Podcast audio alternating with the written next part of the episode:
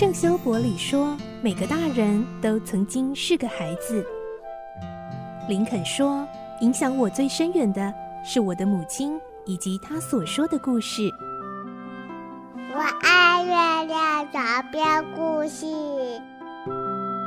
晚安，月亮床边故事。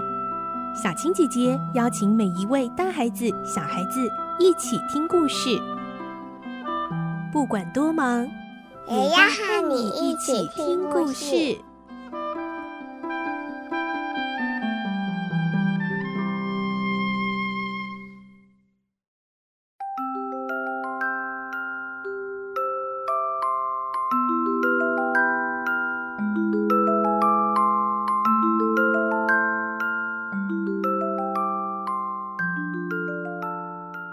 晚安，欢迎你和我们一起听故事。我是小青姐姐。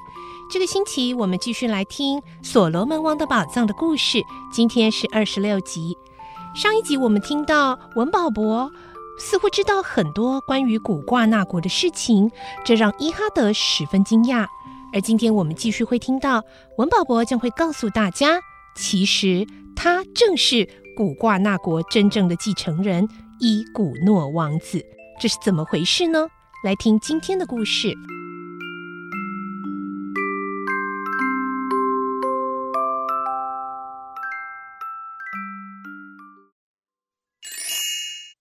所罗门王的宝藏》二十六集：文保博的身世。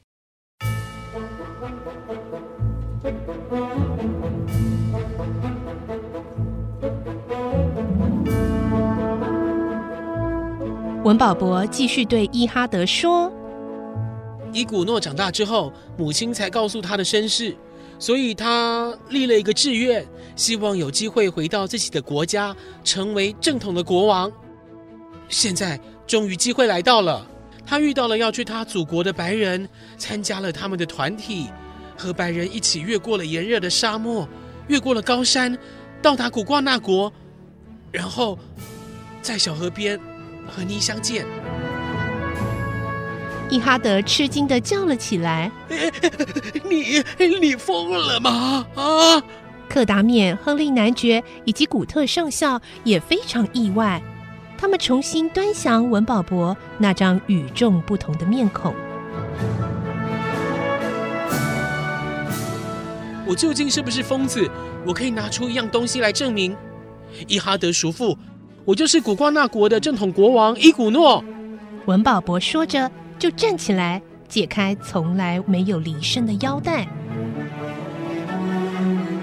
请你仔细看看，这个是什么标记？文保博用手指着自己的腰部，正好是系腰带的地方，一条大蛇的刺青，在腰和大腿连接的地方，蛇张着嘴咬住了自己的尾巴。伊哈德吓得有点喘不过气来，他注视着文保博身上的刺青。突然，伊哈德跪下，望了望文保博，然后拜了下去。啊，真对不起啊！我一直没有看出来，你的确是我哥哥的儿子啊，是正统的国王伊古诺。我说的没错吧？不过我现在还不是国王。从现在起，我想请叔父和这几位白人帮助我。推翻兹瓦拉王后，我再正式宣布成为国王。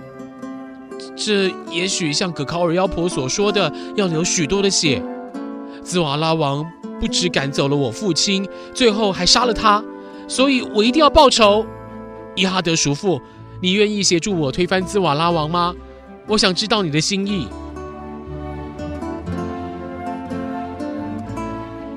文保博的话里充满了热诚和威严。伊哈德低下头来想了半天，然后站起来走到文保博，也就是伊古诺的面前，拉着他的手说：“古瓜纳国的正统国王伊古诺啊，我向你宣誓，我一生都忠心追随你。在你还是幼儿的时候啊，我曾亲手抱过你呀。”现在啊，我虽然老了，我还可以用我的手帮助你打败敌人。叔父，谢谢你。如果我能得到政权，你将是这个国家最受尊敬的人物了。我们就算打败了，也不过是一死而已。反正人早晚总是要死的，只不过是时间早晚的分别而已。文保博的眼里充满了希望，他转过身来，向三位白人说：“我们一起经过了千辛万苦才来到这里，各位肯帮忙吗？假如我获得了胜利，我应该怎么报答各位呢？各位是不是很希望获得发光的石头呢？如果需要的话，在成功之后，请各位随便拿好了。这是交换条件，诸位能帮忙吗？”他的话还没说完，亨利男爵就说：“文保博，你不能以小人之心度君子之腹！我们都是正人君子，不会为了发光的石头才来帮助你。你和我们是同生死共患难的朋友。很早以前我就很喜欢你，像你这样正直的人，做了古挂那国王，人民一定会得到幸福。所以，我一定会尽力帮助你。”柯达面、古特上校，你们两位认为怎么样呢？当然，我支持文保博。哎，不过，哎，我有一个条件啊，你要找回我的裤子啊，哎，并且准许我穿上才行啊。古特上校对于不穿裤子这件事实在无法忍受了。最后，柯达冕开口说：“我反对人与人之间的流血争斗，但是……”我对于朋友绝对忠实，你一向对我们非常忠诚，所以我们也愿意为你效力。这一次我来参加探险，是为了我的儿子，为了赚到够他学成医生的学费。假使刚才你说的那种发光的石头真的可以让我拿的话，我一定不会客气。同时，我们是来找亨利男爵的弟弟的。如果你当上国王，我希望你能帮助我们继续寻找。那当然没有问题，伊哈德叔父，请你对着我身上神圣的蛇起誓，你是否曾经见过，在他们之前有其他白人到这里来呢？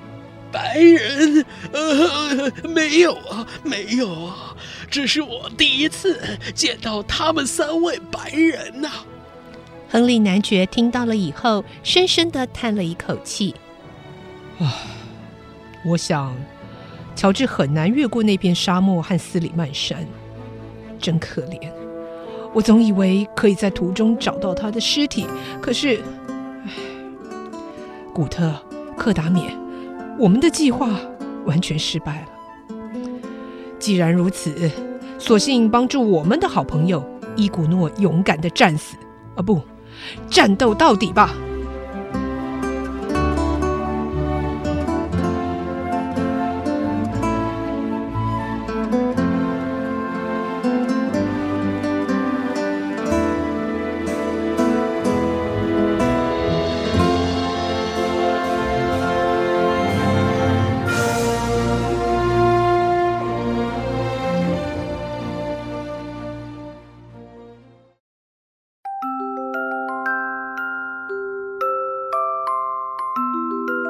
在今天的故事中，文保博终于向大家揭开了他身世的秘密。原来他就是古挂那国的继承人，难怪他当时会自动勇敢的加入了这个探险队的行列。好，现在呢，进一步的冒险又要正式的展开喽。明天我们再继续来听《所罗门王的宝藏》这个故事。我是小青姐姐，祝你有个好梦，晚安，拜拜。小朋友要睡觉了，晚安。